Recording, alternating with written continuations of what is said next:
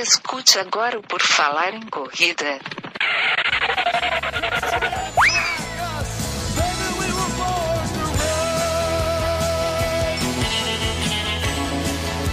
Are you ready to run?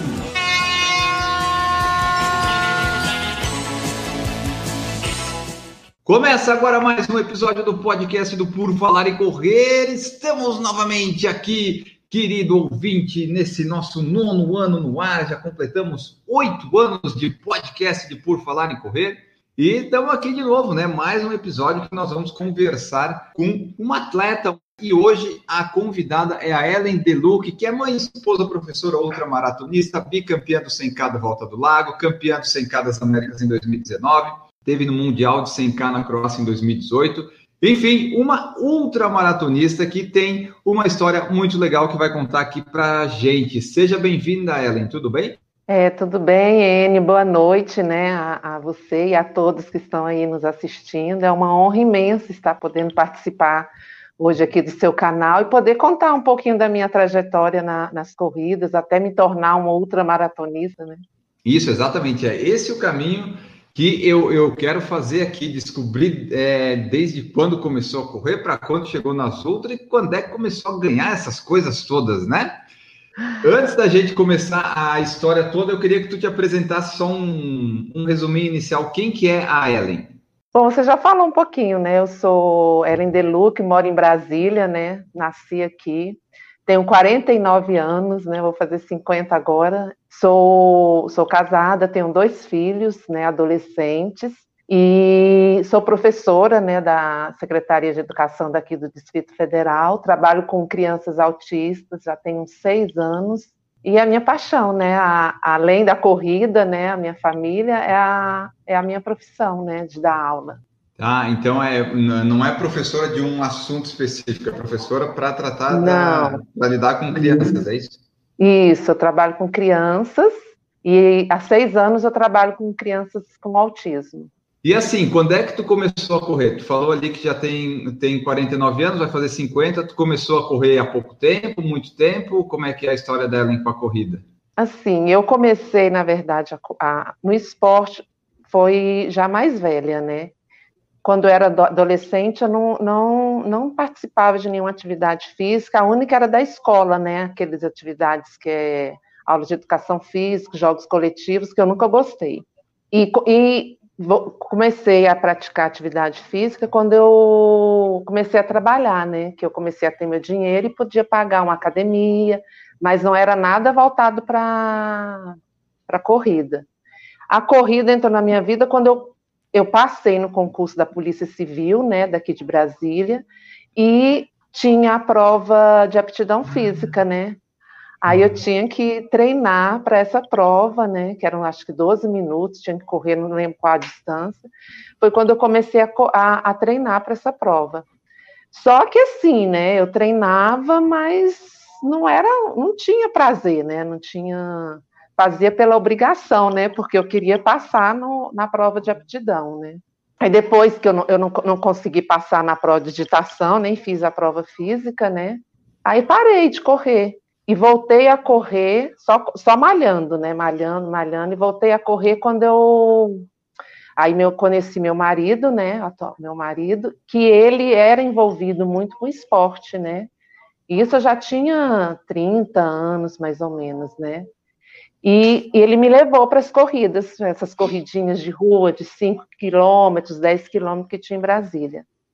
Só que aí, quando eu casei, engravidei, que foi em 2003, 2004, eu abandonei tudo, né? Parei de correr, parei de fazer as atividades físicas, fiquei por conta da de cuidar dos filhos, né? Eu engravidei do meu primeiro filho, que tem 16 anos. Aí depois de três anos, eu engravidei da minha menina, que tem 13. Uhum. E eu fiquei até 2011 sem, sem fazer atividade física, né? Fazia caminhada, coisa assim, bem simples. Só que aí, em 2011, quando eu mudei para esse, esse, prédio que eu moro, que tem academia, eu comecei, voltei a, a, a, correr, fazer as corridinhas na esteira, né? Porque eu levava minha filha, que era pequenininha, tinha três aninhos, colocava ela no chão com o brinquedinho e voltei a correr, né? Fazer as corridinhas na esteira, né? E nessa de fazer as corridinhas, minha, minha irmã, né, me chamou para participar de uma corrida noturna que teve aqui em Brasília, que é muito famosa, acho que tem em vários estados, né, a Night Run. E eu, eu aceitei. Foi aí que eu fui para essa corrida e eu fiquei encantada, né? Porque é uma festa, era muita gente, som, é, agitação. Eu achei assim um máximo aquilo ali, né? Aquela, aquela euforia, aquela quantidade imensa de pessoas, né? Porque é muita gente, né? Mais de duas mil pessoas. E eu me apaixonei. Aí eu falei, eu quero é isso para mim agora, né? E foi aí que eu comecei a, a participar das provas de 5 e 10 quilômetros, né? Eu comecei com provas assim, de 5 e 10.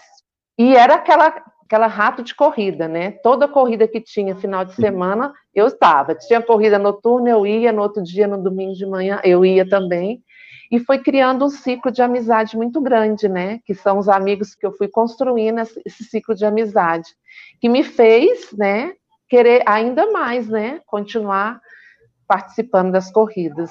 É, aí uhum. foi as corridas curtas, né? Ah, é, tu, então tu, pelo que eu vi, tu, tu antes tu não corria e tal, mas tu ia na academia, daí depois que engravidou parou, e daí, mas tu sempre teve alguma movimentação, nunca foi sedentária totalmente, né? É, na época que eu tive os meus filhos, aí eu dei uma parada, né? Maneirei, aí eu quase não participava de nada, não fazia nem academia, né? Que eu vivia só para os filhos, entendeu? Queria só cuidar dos filhos, era aquela mãe coruja que não podia largar os filhos por nada. Então, assim, foi até uma forma, acabei até me anulando, né, de certa forma, né? E a corrida me trouxe de volta à vida, né? A essa vida social, ao esporte, né? E me tirou dessa vida só de casa, trabalho, né? Filhos.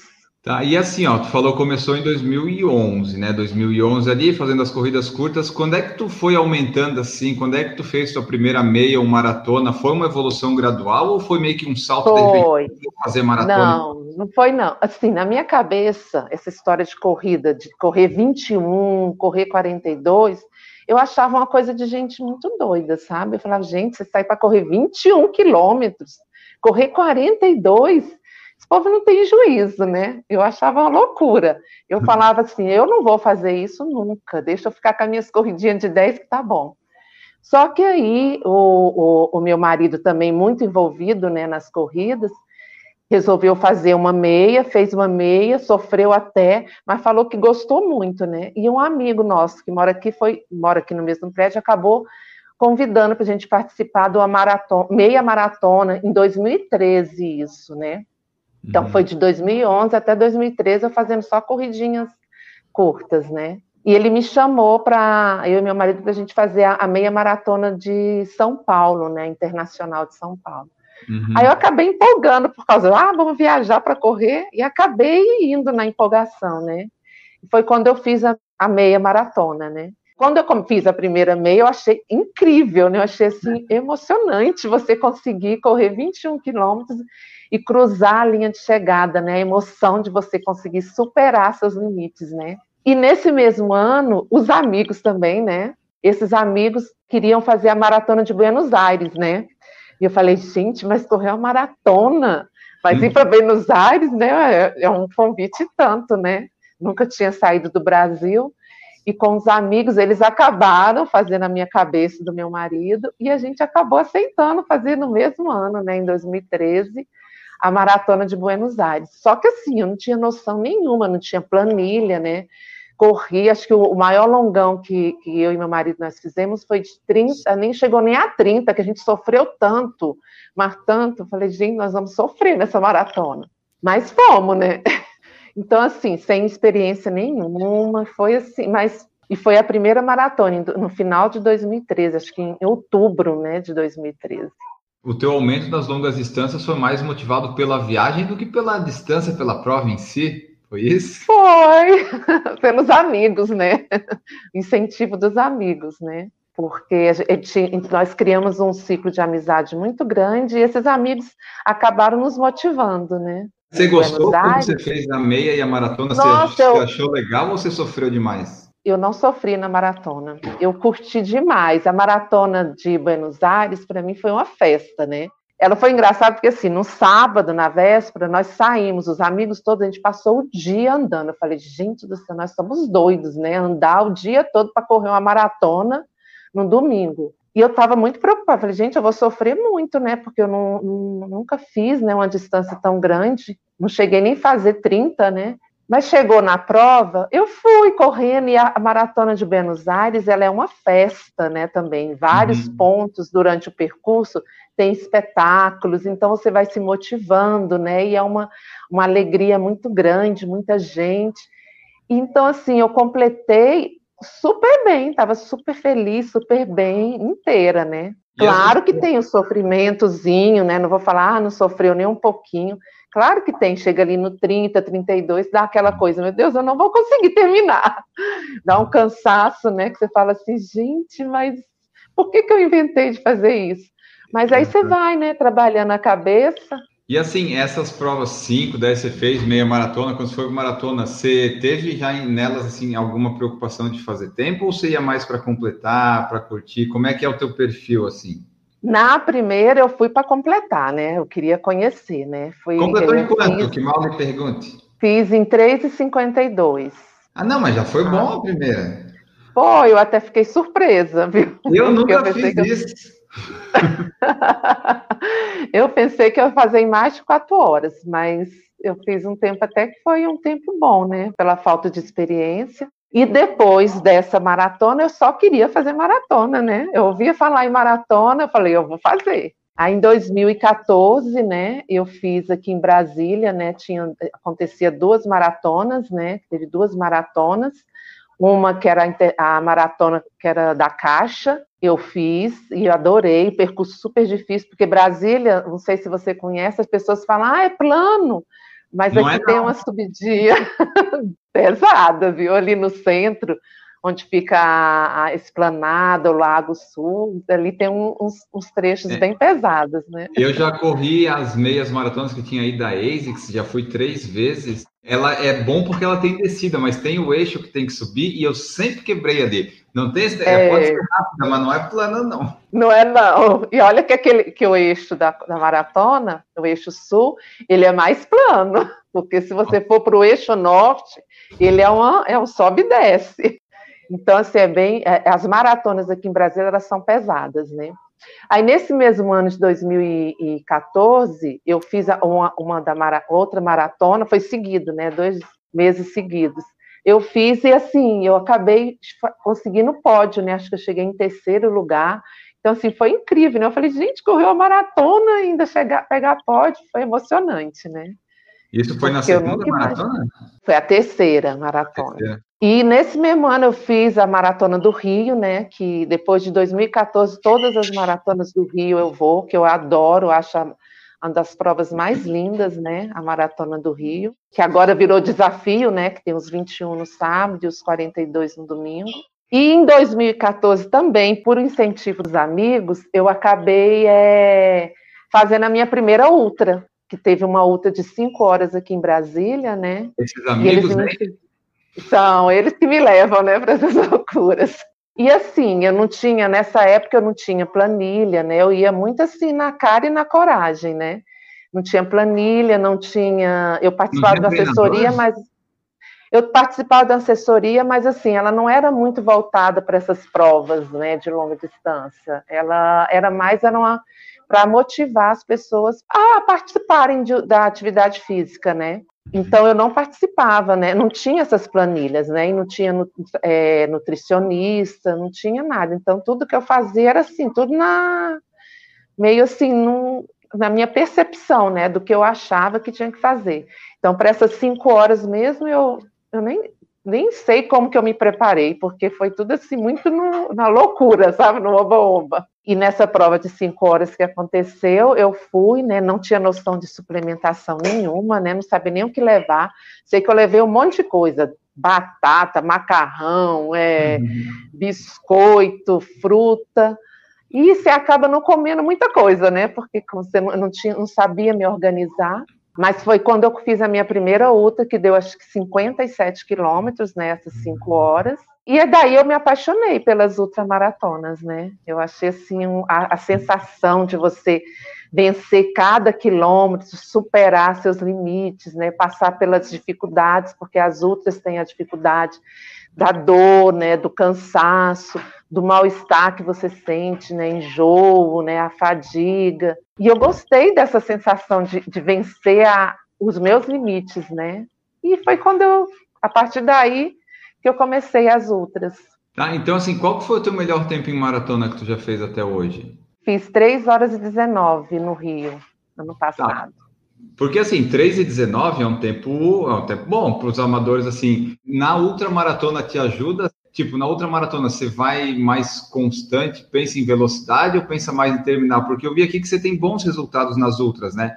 É, é sinal dessa constância da velocidade? Por que que tu consegue esses resultados assim?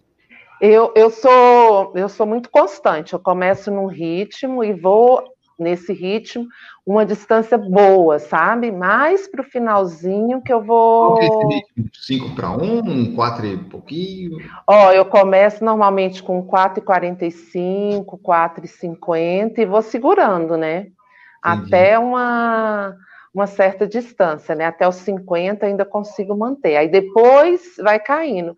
Só que assim, durante as provas de ultras, igual por exemplo, a 100 quilômetros, você não corre o tempo todo, né? Tem momentos que você tem que parar para suplementar, né? Que tem coisas que não dá para você, o gel dá para você ingerir correndo, né? É, a bananinha que eu uso, a paçoquinha, mas, por exemplo, chega uma certa distância, eu já começo a ingerir, eu começo a consumir bisnaguinha, né, que, eu, que agora eu tenho um nutricionista, que é o Fernando, né, que deu uma reorganizada na minha suplementação, na minha rotina alimentar, e organiza essa suplementação. Então, você acaba diminuindo o pace um pouco, por causa uhum. do tempo da parada, que seja um minuto que você para para suplementar, acaba caindo o pace, Sim. né? E é tranquilo essa, essas paradas que você treina, tipo assim, ah, corri 40 quilômetros, eu vou dar uma parada para reabastecer e voltar a correr. Deve ser meio. Não é tão fácil voltar no ritmo, né? A gente, quando faz treino intervalado, às vezes fica meio assim, cansado é... e não vai. Assim, quando você está mais cansado, é mais difícil, né? Então, quando você chega assim, mais ou menos 70 quilômetros, aquela paradinha, dá uma. Ah, nos dá 70 uma... que fica cansado, então. é a hora que mais pesa. que você já começa a sentir o corpo mais fadigado, né? Mas não que você não canse antes, porque assim, quando você vai correr, você já fez maratona, né? Mas a maratona eu no 30 eu já tô meio caindo pelas tabelas. Eu não, não chego no 70 bem, eu acho. Não, mas é, assim, é mais ou menos a, a, mesma coisa da maratona, porque a maratona você chega numa certa distância, você começa, a cabeça começa a querer te sabotar, Sim. não é? Ah, não vou dar conta, para que, que eu estou fazendo isso? Eu não preciso sofrer isso. Passo por isso. Só que assim, aí você vai trabalhando a cabeça, né? E assim, eu, eu, eu quando eu estou fazendo essas provas longas, por exemplo, a volta do lago, não sei se você já ouviu falar, ela é, é na volta da volta no, no Lago Paranoá. E ela é uma prova de revezamento também, né? E o que, que acontece? É muita gente correndo, muita gente. E as pessoas que vão passando, elas vão vão gritando o seu nome, vão torcendo. Então, assim, essa energia vai, acaba, acaba te motivando, né? Então você vai se alimentando também dessa energia. Uhum. E nas provas, e mesmo assim, quando ah, vai correr fora, igual eu fui para a Croácia, não tinha torcida, né? Porque não conhecia ninguém, né? Aí o que, que aconteceu? Eu, eu me alimentava da energia das outras pessoas. Cada atleta que passava, eu ficava torcendo, gritando, né? Então, assim, isso me ajuda muito. Quando é que tu viu que dava para brigar pelas primeiras posições? Tu vai nas provas com esse objetivo? Tipo, no começo tu viu, estou chegando aqui na frente, pá, que legal, eu vou fazer. Como é que foi isso? Olha, quando eu fiz o, o primeiro 60 da Volta do Lago, que foi em 2015, eu fui com o objetivo de completar, né? Porque eu, eu, não tinha noção de como era, e o percurso da Volta do Lago, ele é um percurso muito pesado. Então, ele, é, ele tem muita subida, ele é, ele, é, ele é difícil. Então, assim, o meu objetivo foi completar, né? Mas à medida que você vai correndo, vai correndo, aí você vai vendo que você está na frente, né? Então, assim, além de pensar em completar, você fala, não, então eu quero me manter nessa posição, né? Porque quando você percebe que está tá na frente, e o apoio, né? Porque eu tenho você corre a volta do lago, você tem que correr com apoio, né, que vai te dando a água, te dando a, a suplementação, e eles vão, vão, vão te orientando, olha, você está bem, a distância é tal, pode continuar, dá para você segurar, ou, ou acelera, mas assim, o primeiro, a primeira, meu primeiro pensamento é completar. Qualquer prova de ultra, eu sempre penso em completar ele acaba sendo meio que uma consequência, né? É, isso. Porque, assim, é muita coisa que passa numa prova de ultramaratona. Você pode passar mal, você pode se lesionar, tem a questão da dor, né? Tem a questão da, da desidratação, se você não, não, se hidratar direito, né? Então, tudo isso pode, pode levar você a não, não completar a prova. Então, a minha, a, o meu pensamento sempre é completar. Então, o que vier de, de conquista, assim, em relação à, colocação, é, é, consequência mesmo. Tu foi para as outras maratonas, tu foi conseguindo bons resultados, né? Quais que são, assim, as provas que tu mais gostou, os resultados que tu acha mais legais, que tu conquistou, os mais significativos? Assim, a, a, a, minha queridinha é a Volta do Lago, né? Porque a Volta do Lago, quando eu fiz o, o primeiro 100 da Volta do Lago, eu que foi o que me deu o índice para ser convocada para a seleção brasileira, né, de ultramaratona. Só que quando eu fiz a volta, os 100 quilômetros da Volta do Lago em 2018, eu fiz também com o objetivo de completar, né? Nem imaginei que eu ia conseguir é, chegar em primeiro lugar e fazer no tempo que eu fiz, né? Porque quando eu, eu resolvi fazer essa 100 quilômetros, a minha, meu pensamento é, era que eu ia fazer mais ou menos em 11 horas, que ia demorar 11 horas para completar os 100. Só que assim, eu fui correndo e a prova foi fluindo, foi fluindo, e eu terminei em 9 horas e 35, né? E eu nem sabia que essa prova tinha, que existia, na verdade, seleção brasileira de ultramaratona, né? Com essa prova da, da Volta do Lago, uma semana depois que eu recebi a, a convocação da, do técnico, né, que mandou a mensagem falando que, a, que, que eu estava sendo convocada pela CBAT, né, pela Confederação Brasileira de Atletismo, para representar o Brasil na Croácia. Então, ela é a minha queridinha, né, porque foi uhum. ela que me, me levou a me tornar atleta da seleção brasileira, que era algo que eu nem imaginava que existia. Assim, quando tu recebeu esse convite, tipo, tu sabia que podia receber por causa do resultado ou foi tipo surpresa? Tipo, Não, é isso? Foi, foi isso. convocação é obrigatória? Como é que funciona isso? Foi mais ou menos assim. Eu recebi a mensagem do, do técnico, né, do Mariano, ele falando que, que eu tinha sido, que eu tinha conseguido o índice pela volta do lago, para representar o Brasil na Croácia. Eu falei, gente, isso é coisa de gente. Não deve ser verdade, não. Estão fazendo alguma pegadinha comigo, deve ser meus amigos fazendo piada, né? Porque eu nunca tinha escutado falar, né?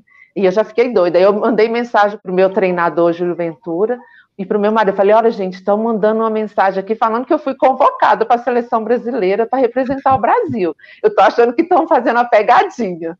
Aí eles foram atrás e viram no site da Confederação Brasileira né, de Atletismo a convocação, e lá, e lá estava meu nome, né, que eu tinha sido realmente convocado. Eu fiquei louca, né? Falei, gente, eu não acredito, isso é, um, é mais que um sonho, né? Porque eu nem sonhava com isso, né? E foi interessante porque, assim, ao mesmo tempo que ele falou, ó, oh, você é uma boa notícia, mas tem a má notícia, né? Que você tem que bancar suas passagens, né, para a Croácia. Ah, é? é. Aí é ruim. Pois é. Aí, ele falou assim: nós, a, Confederação Brasileira, ela arca com uniforme, que é esse aqui que eu tô, né? Com uniforme para você representar, tá vestindo durante todo o evento. E a, via, a, a hospedagem são acho que três diários ou quatro diários. O restante você que arca e as passagens também. Aí ele falou: não, você precisa de mais ou menos 10 mil reais. Eu falei, gente, onde que eu vou 10 mil reais assim, né, para poder viajar para a Croácia? E ao mesmo tempo que eu fiquei feliz, eu fiquei triste, né, porque eu não tinha esse dinheiro, né. Como que, que eu fiz, né? Eu cheguei, fui trabalhar, isso foi na sexta, fui no sábado, né? Triste, né? Eu conversando com as minhas amigas e contei, né, que eu tinha sido convocada para representar o Brasil, elas acharam o máximo, né? Porque elas também nunca imaginar, né, isso. E eu falei, mas eu não vou poder ir, né? Porque onde que eu vou arrumar dinheiro para 10 mil reais? E realmente era mais ou menos isso, né? Um pouquinho mais que a gente acaba gastando, né? Porque a, as passagens para a Croácia não é barato, não. Aí o que, que aconteceu? Ela falou: você vai sim, nós vamos fazer uma rifa e você vai.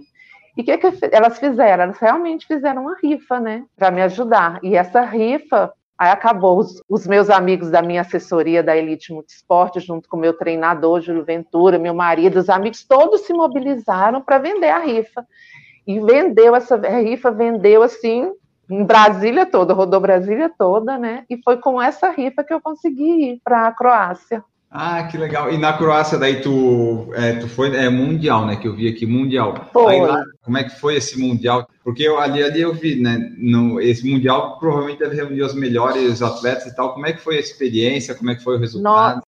Assim, primeiro que é você vestir o uniforme da seleção brasileira e andar, porque só podia andar com a roupa da seleção, né? E andar no meio de atletas do mundo todo. Tinha atletas do Japão, Estados Unidos, Inglaterra, França, África, era de vários, era, era muitos atletas, né, do mundo todo mesmo. E os top, né, os tops, né, cada um, assim, melhor do que o outro, né, era emocionante, né, porque você se sente assim, gente, eu não estou acreditando, para mim, aquilo ali era um sonho, né, um sonho que eu nunca imaginei viver. E assim, tinha o desfile das delegações, né? Você tá lá é, com a bandeira do Brasil, é, representando o Brasil, é uma emoção muito grande, né? De você desfilar pelo seu país. E correr pelo seu país também é assim. Eu corri tão feliz, mas tão feliz, que eu passava pelas pessoas, eu gritava, aí colocava música, né, que tinha os pontos com música, uhum. aí eu parava, aí dançava, então, assim, foi emocionante.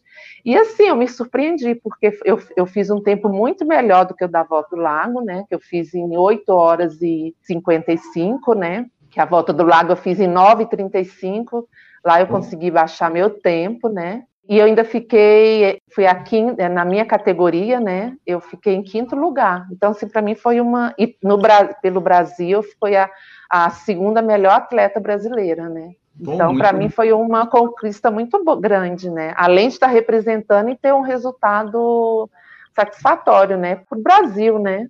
Pois é, esse negócio de seleção de ultramaratona, essas coisas, eu descobri ano passado, quando eu entrevistei algum, alguns atletas, corredores que já foram convocados e participados, eu disse, nossa, não sabia que tinha essas coisas. Mas, assim, é, como é que foi na a Croácia? Deu para passear na Croácia? É um país legal de visitar? Deu para conhecer alguma coisa? Olha, porque, assim, a prova, quando nós chegamos, nós ficamos em Zagreb, né? Na capital. Então, assim, a gente ficou, acho que uns dois dias até o, o dia que a gente podia ir para o resort onde que era queria acontecer a, a prova, né? Porque as provas de ultramaratona organizadas né, mundialmente, elas são em circuito. São percursos de. Esse percurso que nós fizemos foi de 7,5 km. Então a gente fica correndo 100 km em 7,5 km e meio, dando volta, né? E em Zagreb a gente ficou acho que uns três dias, né? E esses três dias a gente passeou, mas passeou um pouco, né? Porque primeiro, antes a gente não podia ficar cansado demais, senão a gente não aguentava correr. E depois do dia da, da prova, né? Que foi no domingo, a gente ficou mais um dia, que foi a, a segunda. A gente conheceu assim, andou pelo centro da cidade, fomos num, num lago famoso que tem lá, só que agora eu não lembro o nome, que é um lugar lindo, né? Que nós fomos, toda a seleção foi junto. E assim, era bacana porque a gente andava na, nos lugares com, a, com, o uniforme da seleção e tinha muito brasileiro, né? Brasileiro, a gente pensa que, que o Brasil tá, o povo tá, não tem dinheiro, mas o povo tem muito dinheiro, viu? Porque o que nós encontramos de brasileiro lá? Muito turista. E o que, que aconteceu? O povo via a gente de, com o uniforme do Brasil e vinha, abraçava, tirava foto, fazia maior festa. Então, assim, foi emocionante, né? Encontrar as pessoas né, do Brasil e o, e o carinho que elas tinham com a gente, né? Ah, legal. E aqui, ó, eu vi no perfil lá do Instagram, tem também, ó, campeã IAU 100K Américas 2019. O que que é isso? E como é que foi que tu chegou lá e como é que foi competir isso aí, ganhar? Tu foi tipo a melhor das Américas nos 100 quilômetros, é isso? Isso, foi. A IAU é a Associação Internacional de Ultramaratonas. É ela que organiza essas provas. A da Croácia também é ela que organiza. Então, não é qualquer prova aqui no Brasil que dá o permite, né, bronze, para você ter índice para poder ser convocado para a seleção brasileira, né? Porque tem que ter, tem todo um critério, né? Então, a IAU ela é a Associação Internacional de Ultramaratona. E ela organizou, ano passado, né, esses 100 quilômetros, essa ultramaratona que aconteceu em Bertioga, né? Bertioga é mais fácil de ir do que para a Croácia. É, nossa, muito mais barato, né? Aí, novamente, né, tinha que ter índices, né, para poder você ser convocado. E o que me deu o índice foi o Mundial da, de Ultramaratona na Croácia, né? E novamente eu fui convocado, só que eu fui, né, minha, na minha, e nessa época eu já tinha nutricionista, né? Uhum. Que é o Fernando, uma clínica aqui que ele é especializado em, em triatlo, em, é, em nutrição esportiva, em ultramaratona. E ele me deu toda a estrutura, toda a organização nutricional. Mas eu fui com a minha cabeça assim, pensando, eu vou para completar a prova, né? Uma coisa que eu tenho muito medo é de quebrar na prova, né? De não conseguir completar. Então, assim, o meu foco principal é completar, completar bem, ter assim um resultado satisfatório para a seleção brasileira, porque você além de você competir individualmente, você compete pelo país, né? Pela sua, pela sua delegação, que você ganha pódio a melhor, a melhor equipe, né? A melhor delegação tem pontuação, né? Então eu fui com esse objetivo, né? E lá, quando eu comecei a correr, a coisa foi fluindo, né? Eu, na verdade, eu comecei em primeiro lugar, só que depois a uma brasileira que não era da seleção brasileira, porque tem essa prova ela tem as delegações, né, dos países, mas tem ela é, ela é open também, por exemplo, se você quiser fazer, você pode fazer por fora sem competir com os atletas dos outros países. E eu estava e a Argentina, né, que estava em segundo, acho que em primeiro ou em segundo, eu estava em terceiro. Só que aí, à medida que a prova foi fluindo, eu estava muito bem, estava muito feliz correndo, né? Você correr no seu país, muita, muitos, muitas pessoas torcendo, né? Foi na beira da praia, né? No per... o percurso era de 5 quilômetros, né? A cada volta era 5 quilômetros. Então, você encontrava o tempo todo os atletas. E eu sou muito aquela que fica fazendo festa. Eu passo por todo mundo e falo: e aí, vamos lá, força! Eu acabo me distraindo muito com isso, né? E à medida que, que foi passando a, a, a, os quilômetros, eu, essa brasileira quebrou, não conseguiu completar e a Argentina ficou na minha frente, né? Só que aí foi diminuindo a distância dela. E aí todo mundo ficou, vai lá, você consegue passar a Argentina. E eu só na minha cabeça, gente, eu não estou preocupada em passar a Argentina, não, eu quero completar. Eu não quero aí, quebrar. Né? Eu não quero quebrar, eu quero completar. Eu já estava feliz, falei, gente, se eu chegar em segundo lugar, já para mim já é uma conquista imensa, né? Quando que eu ia imaginar chegar em segundo lugar representando o Brasil numa prova é, envolvendo vários países né, da América. Só que aí, quando chegou nos 70 quilômetros, eu consegui passar a Argentina, né? E aí foi aquela festa, né? Eu falei, agora que eu passei, eu não vou deixar ela passar de mim de jeito nenhum. e foi, né? Só que assim, durante a prova tem todo o desgaste, né? Chega uma hora que, que, que o cansaço bate, você começa a ficar enjoado. Eu falava, ai meu Deus, eu tenho que conseguir. E assim, todo mundo torcendo, vibrando. Você começa a entrar um pouco no sofrimento, né? Porque não vou mentir que não sofre, você sofre sim, né? Um desgaste muito grande. Mas aí foi chegando, aí acabou que eu venci, né? Cheguei em primeiro, consegui vencer todo o cansaço, todo o desgaste, a torcida, né? Meu treinador estava lá também, me ajudou muito, né? Torcendo. E ele fazia live, né? Mandando para as pessoas, né? Como que eu estava, e falava, né? Ah, todo mundo está torcendo por você, vai lá. Então, isso, assim, isso foi motivando, né? Aí o que, que acontece? Quando estava chegando no último quilômetro, né? Eu faltando mais ou menos um quilômetro, eu comecei a ouvir a música do Ayrton Senna. Aí eu fiquei louca, né? Eu falei, gente do céu, eu vou chegar com a música do Ayrton Senna. E foi a chegada, foi com essa música, e foi emocionante, né? Eu escutando aquela música, eu parei assim, eu falei, meu Deus, eu não acredito que eu cheguei em primeiro lugar ouvindo a música da Ayrton Senna. E foi uma festa, né? Que aí eu primeiro eu cheguei, desliguei o Garmin, que até meu treinador falou, desligar o Garmin você não esqueceu não, né? O relógio aguentou a prova toda? Aguentou, aguentou. Você e... fez em quanto tempo? Lá eu fiz em 9 horas e 2. Porque lá, apesar de ser o percurso ser plano, ele tinha umas, umas quebradinhas que você tinha que fazer, que, que você, você tinha que você parava, né? Você parava, fazia a voltinha, então você tinha que reduzir muito. Então você imagina 100 quilômetros fazendo isso, essas quebradinhas, né? Então você acaba perdendo um pouco de, de velocidade. Mas aí foi emocionante. E nessa prova eu tive a experiência de passar pelo pelo antidoping, né?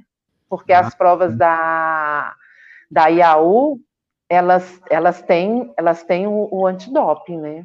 E foi bacana, porque eu nunca tinha passado, feito né, o, o esse exame, e foi um, um, assim, uma experiência muito grande, porque eu cheguei toda feliz, pulando, porque eu chego pulando, dançando, né? O pessoal fala, gente, onde você arruma energia, né? Então, assim, eu já chego, vou dançando, faço uma festa, eu gritava o tempo todo, né?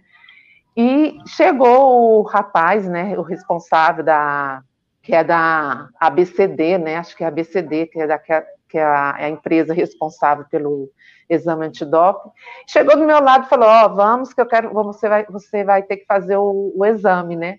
Eu levei maior susto, né? Porque eu nem lembrava disso.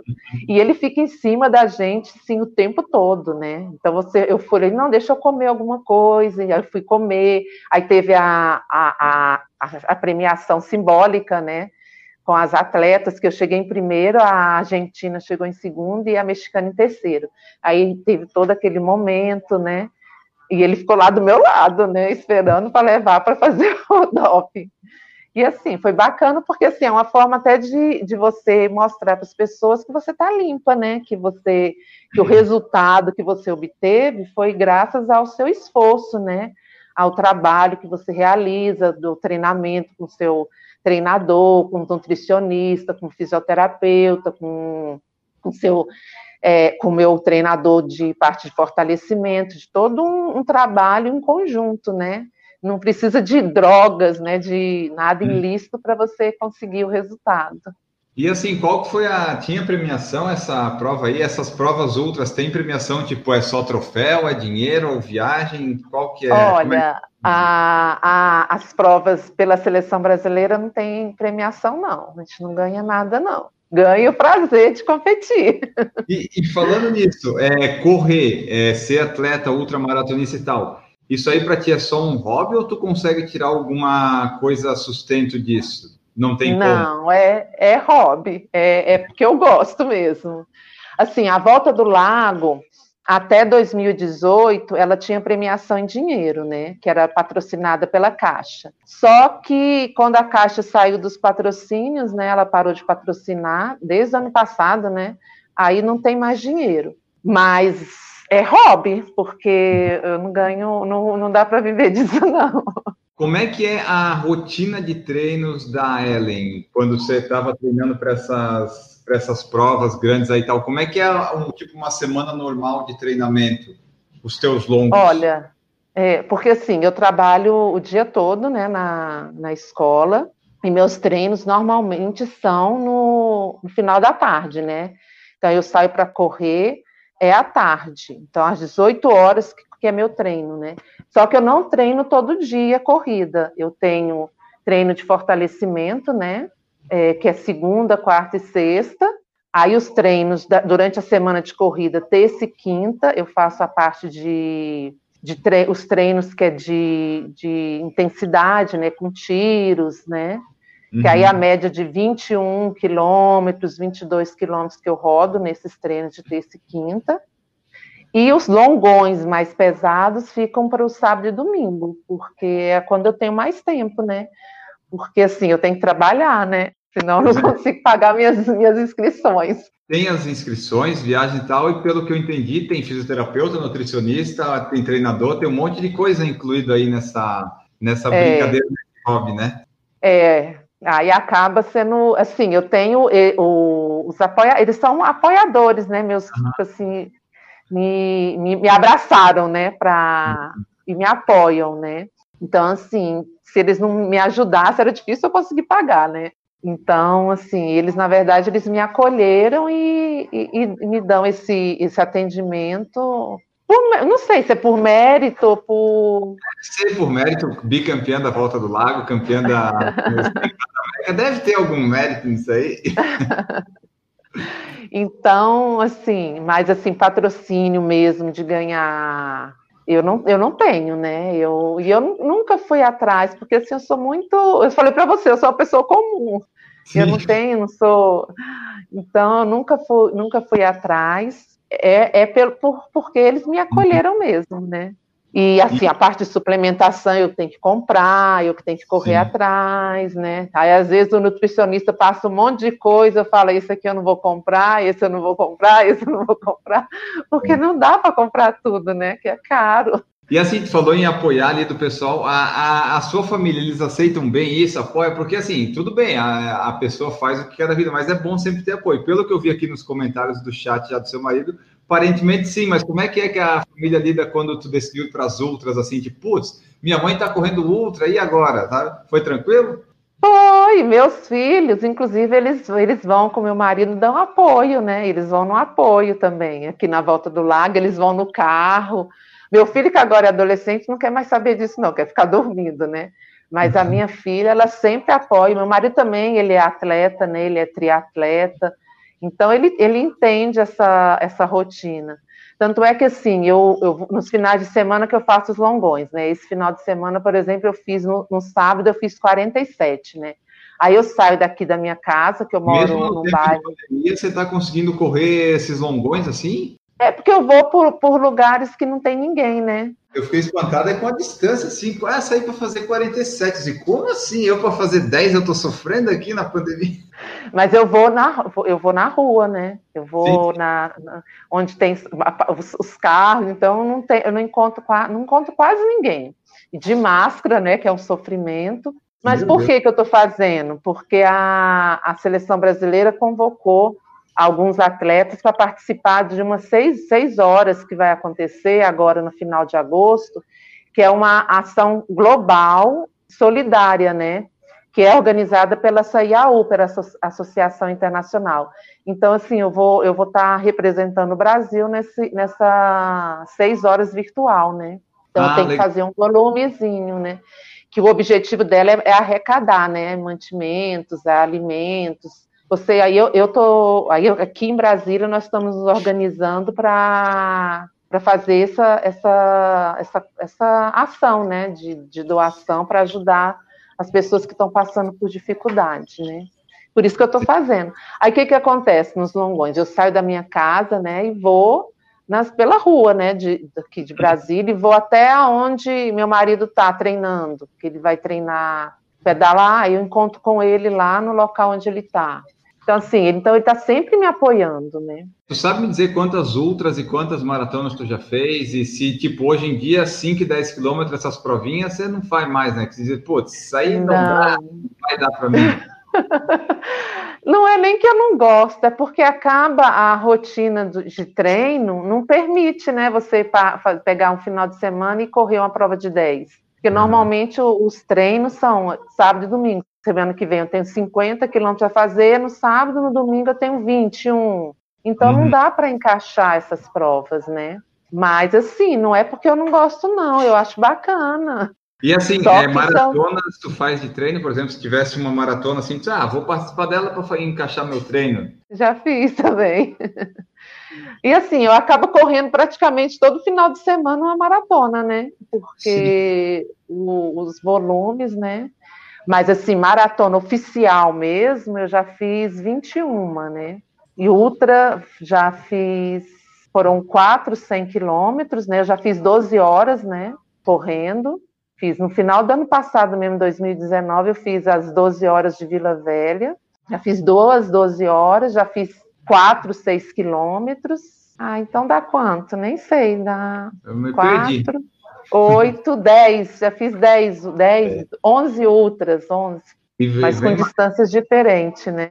É, ultra sempre a distância é diferente. Tipo, tu não, não é que nem maratona, maratona sempre vai ser 42, 195. Ultra tu É. pode fazer 30, 50, 10 horas, 11 horas, 100 quilômetros. varia. É, isso mesmo. Passou de 42. Você gosta? Olha, eu já fiz maratona em trilha, né? Que foi a- lá na Chapada dos Guimarães, uma maratona que tem lá, que é do circuito, não sei se já ouviu falar, Ultra Macho. É bem bacana. É uma prova linda. Mas ultra eu nunca fiz, não, porque acaba. Depois que eu entrei nas, nas ultras dos 100 quilômetros, é difícil encaixar, porque o, o treino para em trilha é diferente, né? De, de rua, né? E dessas provas todas que tu já fez aí, essas ultras ou maratonas, qual foi a tua pior experiência, assim, uma prova que deu tudo errado? Teve alguma que tu fez assim, putz, essa prova aqui eu acabei, mas não, não foi bom um negócio. Ai, deixa eu ver.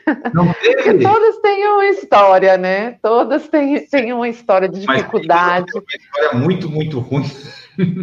Assim, a, a do ano passado, por exemplo, a o 100 da Volta do Lago de 2019, eu passei por uma experiência muito assim, complicada, porque eu, faltando de- 20 dias, né, no dia 1 de, de maio, eu ia, eu, eu fui fazer uma meia maratona aqui em Brasília, que é a meia do trabalhador, né?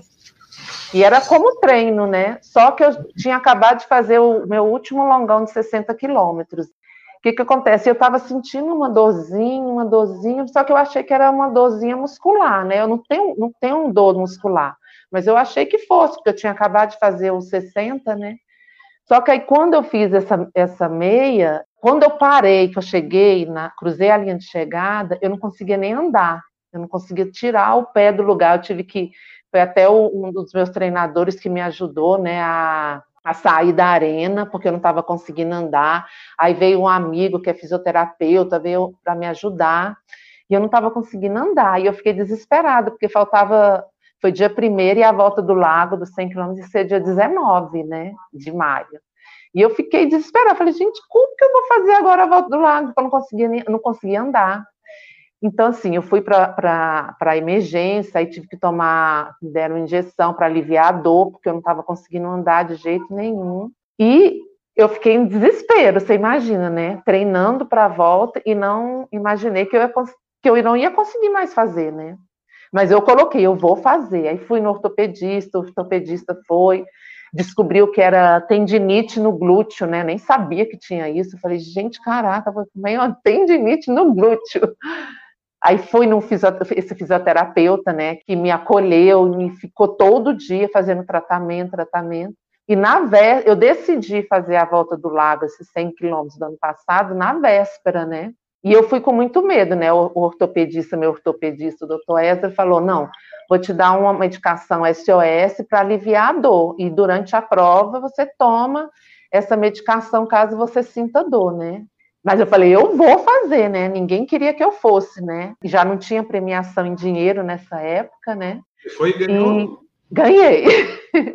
Mas foi sofrido, porque assim, eu fui muito tensa, com muito medo de não conseguir completar, porque todo mundo falava, você não vai conseguir completar, você não tem noção, eu andava mancando, eu não conseguia nem andar direito, né?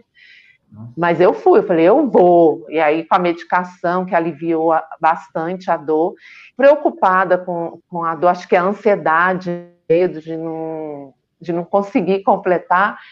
E eu não me preocupei muito com a suplementação, né? Que o meu nutricionista tinha passado, eu não consegui testar também nos 20 últimos 20 dias, porque eu não estava correndo.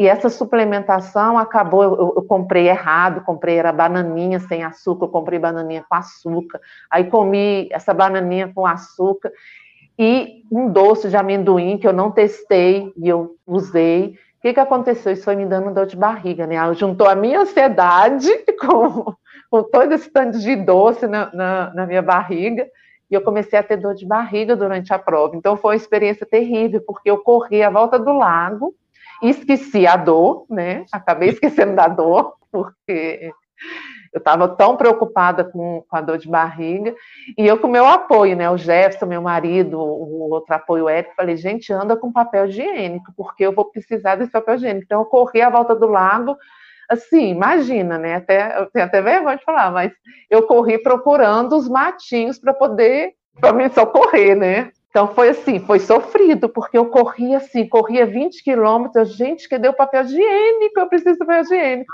E eu corria procurando, ah, aquele matinho ali tá jóia, lá ia eu pro matinho. Então, assim, foi sofrido, porque aí no final eu estava muito fraca, porque assim, eu não conseguia me alimentar, não conseguia Sim. fazer a suplementação direito, né? Não conseguia hidratar, e eles colocando, come, você tem que comer, você tem que comer aí colocando biscoito para eu comer de água e sal, né, para tentar ver se eu recuperava, e eu muito, eu cheguei, eu estava muito assim debilitada. Mas quando eu cheguei, eu cheguei em primeiro, foi aquela festa, né, acabou tudo, né, passou dor de barriga, passou dor, só no outro dia que eu estava destruída, né, com, que aí a dor veio, né. Então, por um lado, essa, essa dor de barriga foi bom porque eu, eu acabei tirando o foco da dor, né? Desviou a dor, né? Tipo, é quando você tá, ah, tô com dor de cabeça, você dá um chute na parede e quebra o pé, a é. dor vai pra... Você muda o foco. Bom isso. Mas foi, mas foi sofrido, porque teve uma hora que eu falei pro meu marido assim, eu não vou conseguir completar, eu tô muito mal. Mas assim, ao mesmo tempo que eu falava isso, eu falava, eu não vou desistir, eu não vou desistir. E eu ainda consegui baixar meu tempo, né, em relação ao ano anterior, da volta do lago que aí eu consegui fazer foi em 9,17. Tem margem para ah. melhorar ainda, né? Já pensou? Condições boas, condições ideais? É, ainda com tudo isso, parando várias vezes no caminho, né? Ainda consegui uhum. melhorar o tempo. E assim, essa prova da Volta Lago, ela é incrível, porque assim, essa prova quem ganhava sempre era uma, uma outra atleta, que inclusive é da seleção brasileira, né? Uma querida, né? A Claudinha ela que sempre ganhava aqui. Então, quando eu ganhei, em 2018, 2019, a festa que as pessoas faziam, então a chegada era uma festa, todo mundo gritando, vinha um monte de gente correndo, e era assim, só gritando, ela, ela. Então, assim, era um emo... foi, foi, emocionante, né? Então, você acaba também é, se enchendo dessa energia, né? Legal. E, então, assim, essa foi falou... a prova, assim, que eu achei mais, mais assim, que foi mais difícil para mim por causa de todo esse contexto, né? Mas as outras também têm, né, as dificuldades, né, que eu sempre tive muita dificuldade na hidratação, né, e era uma das coisas que o nutricionista sempre falava, você tem que hidratar, você tem que tomar tanto, 600 ml de água por, por hora, e eu não teimava que para minha cabeça eu tinha que suplementar, era a suplementação que me fazia ficar enjoada, né, então, assim, foi todo um aprendizado. Então, eu já sofri muito com a questão da hidratação, enjoando muito, eu não sei se você, com prova de 42, você sente, sente esse enjoo. Então, assim, dá um enjoo que você pensa assim que não vai passar nunca. Até eu entender que a, a hidratação ela é fundamental, né? Em, ultramar, em qualquer prova, né? Na verdade. É, eu acho que daí a, vai lá, de, a maratona provavelmente, né? 21, 5 e 10, 21 talvez sim, 5 e 10 às vezes nem precisa, né? Dependendo da velocidade. É, Depois disso, Mas... é bom, bom colocar uma aguinha. Não, e eu queria correr sem água, né? Queria beber um golinho. Eu fazia meus treinos com um litro, fazia, corria 40 quilômetros com um litro de água. Aí você vai aprendendo, né? Que a hidratação ela é até mais importante do que a, a suplementação, né? E aí tu falou dessa volta lá que tu estava lá com uma dor e tal, tendinite. É, eu já queria emendar duas perguntas aqui. Se tu, se essa daí foi a tua única lesão ou se tu já teve mais alguma lesão mais séria e como é isso? Tu faz treino de fortalecimento, pelo que eu entendi na conversa, tu faz, né? Faço, eu faço. Eu tenho um treinador que é o Eric César, que, que também me abraçou, né? Então ele faz esse trabalho de fortalecimento. Começou quando eu fui para Croácia, né, com ele. Que antes eu fazia eu mesma, né, aqui na academia do prédio, eu ia e eu mesma ia fazendo meu, fazer, ah, vou fazer isso, fazer aquilo, sem orientação nenhuma. Mas agora eu faço esse trabalho de fortalecimento com ele. Estava parado, né, por causa da pandemia, né, que aí eu estava fazendo só os funcionais aqui em casa. Mas eu já tive, é...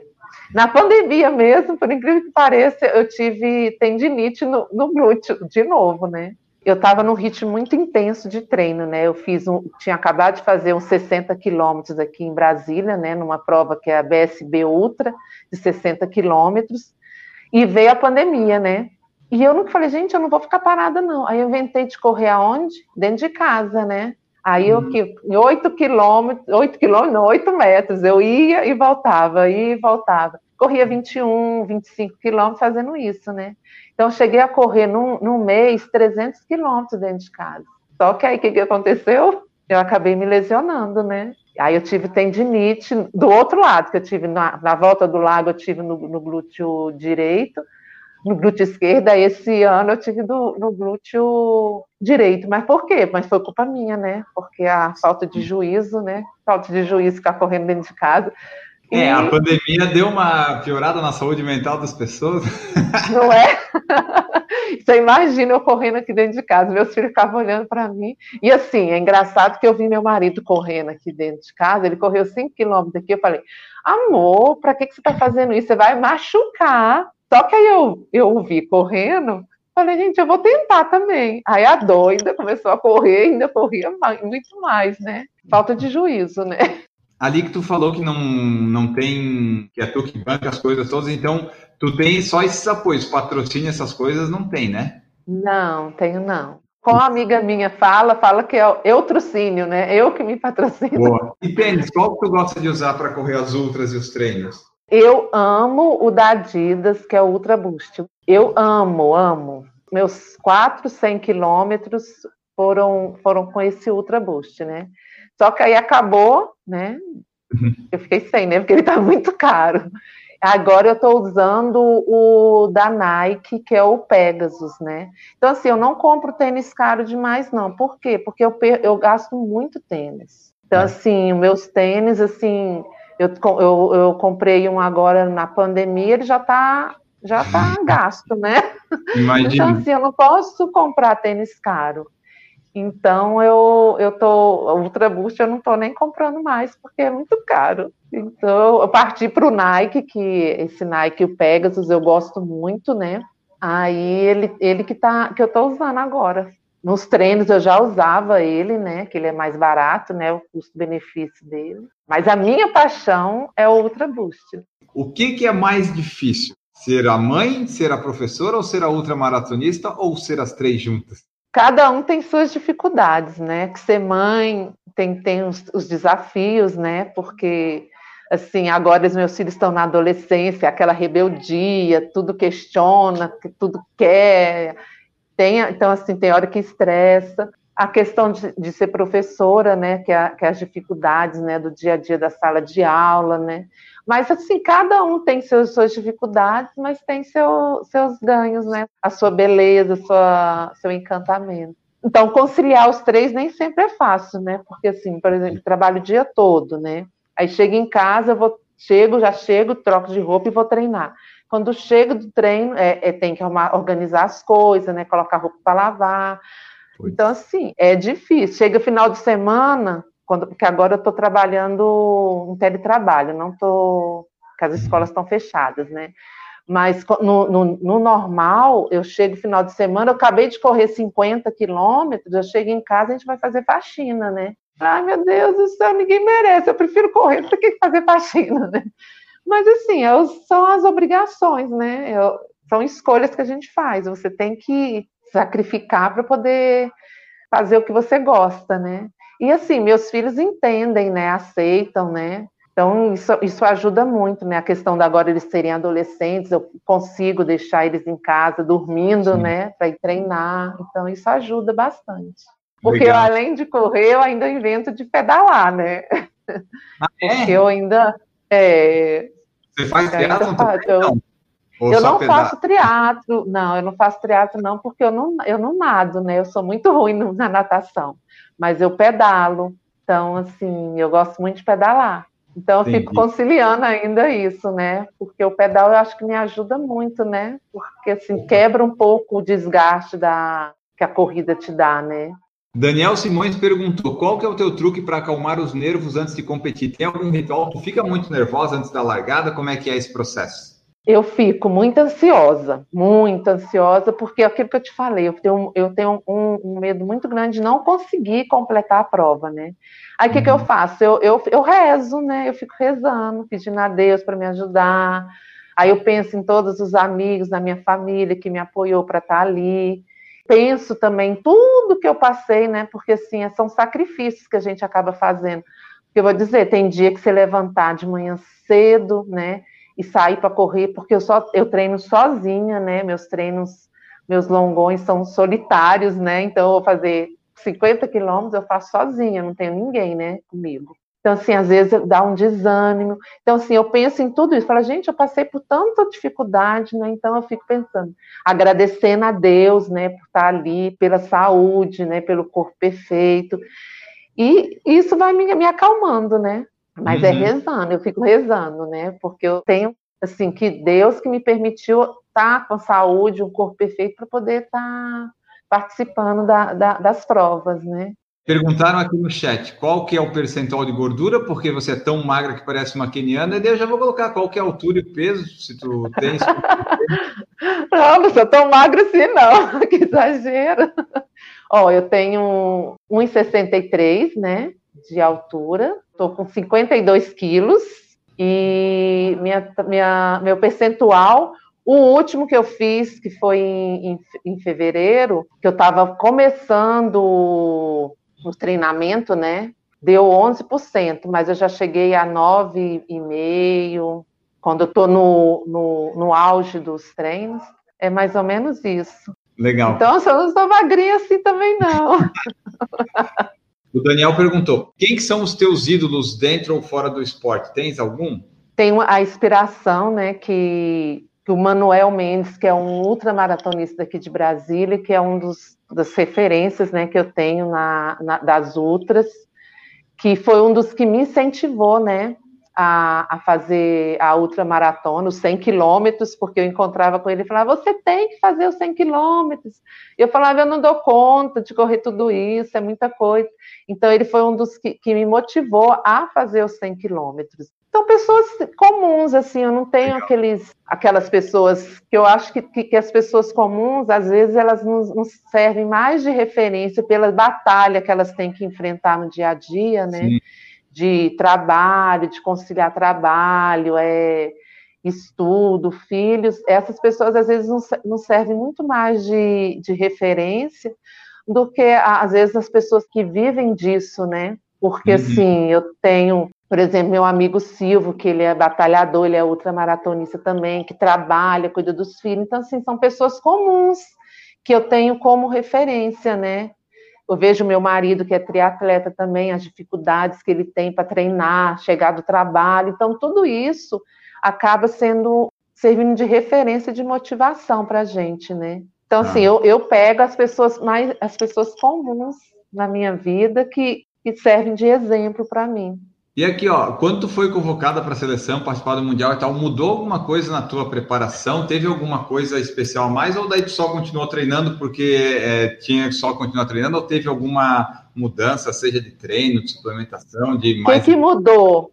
Quando eu fui convocar, até a, a, a, antes da convocação, 100 quilômetros, eu não tinha nutricionista, né?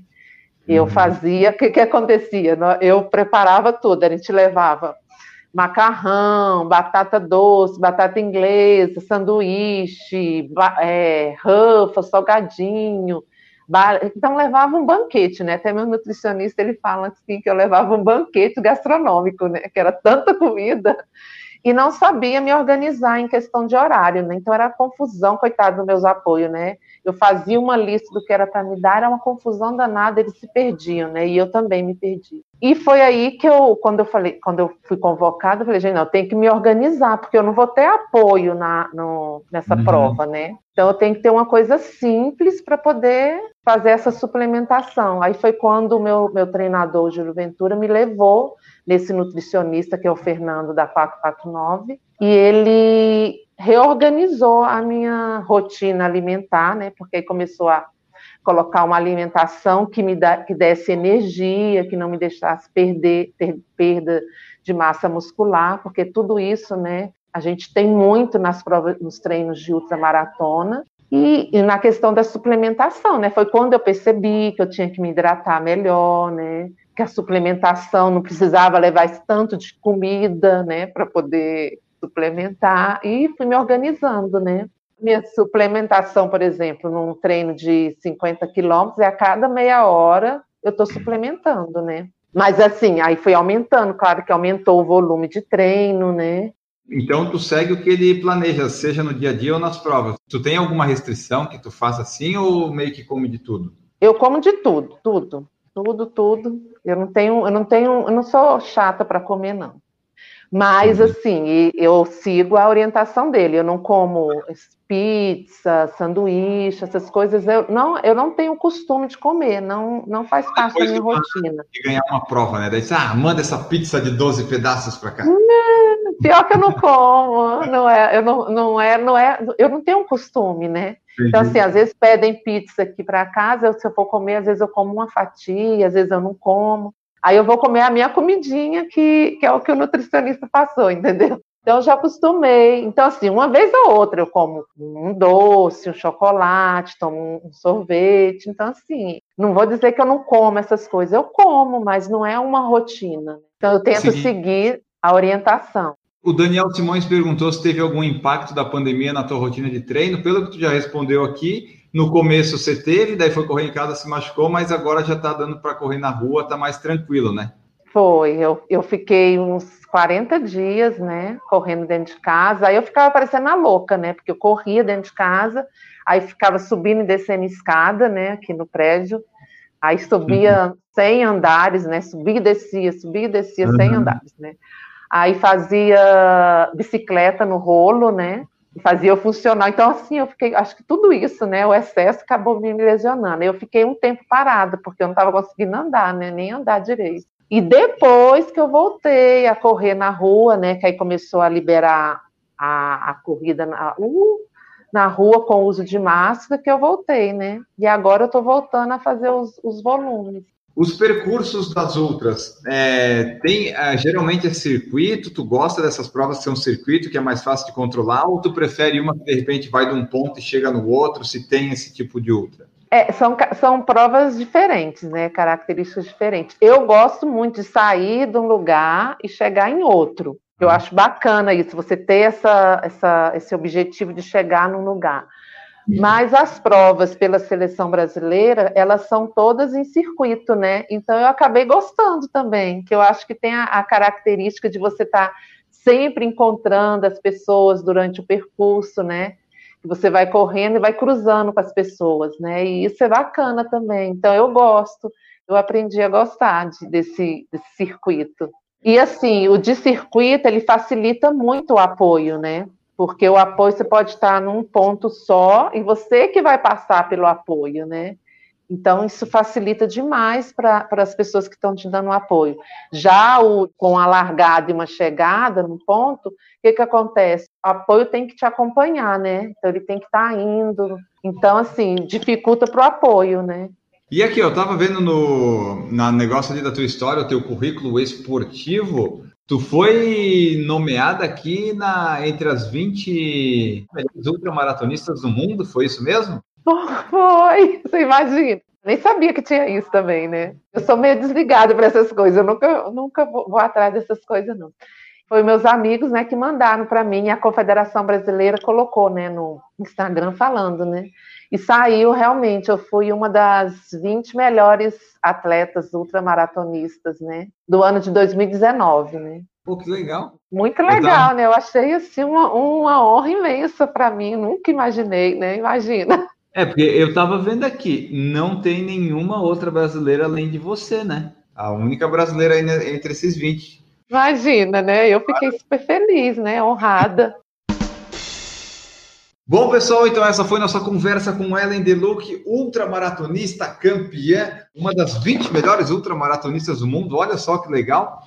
Então, essa foi nossa conversa, a história dela um pouco aqui. Esperamos que vocês tenham gostado. Se gostaram, vocês mandem seus feedbacks, compartilhem esse episódio com seus amigos nas redes sociais, marque o PFC, marque a Ellen.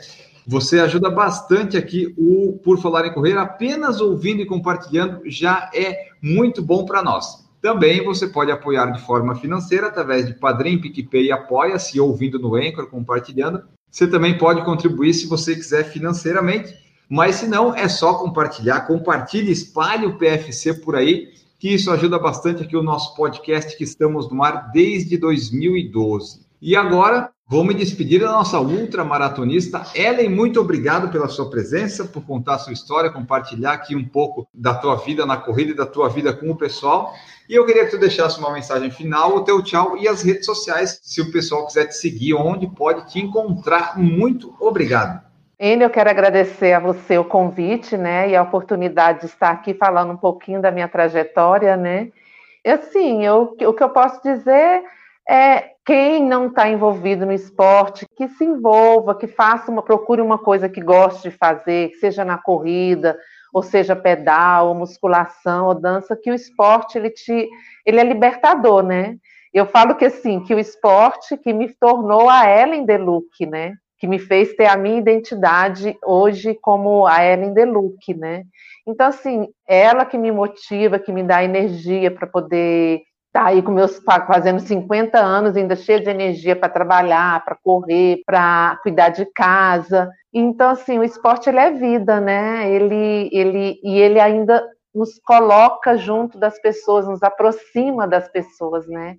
Que isso é muito bom, né? Você ter um ciclo de amizades. Meu ciclo de amizade hoje em dia é praticamente do esporte, né? Então, assim, não deixem de praticar, venha, faça, tá? comece a correr os 5 quilômetros, corre um, caminha, que é come... a gente tem que começar, tem que começar, quando a gente começa a gente se apaixona. Eu tenho o Instagram, né, que é Ellen Deluc, é isso. Muito obrigado, então, Ellen, nós vamos ficando por aqui, vamos embora, e a frase final que eu deixo de todo final do podcast hoje é a seguinte... Quanto maior o sonho, mais importante é o time. Voltamos no próximo episódio. Um grande abraço para todos vocês e tchau.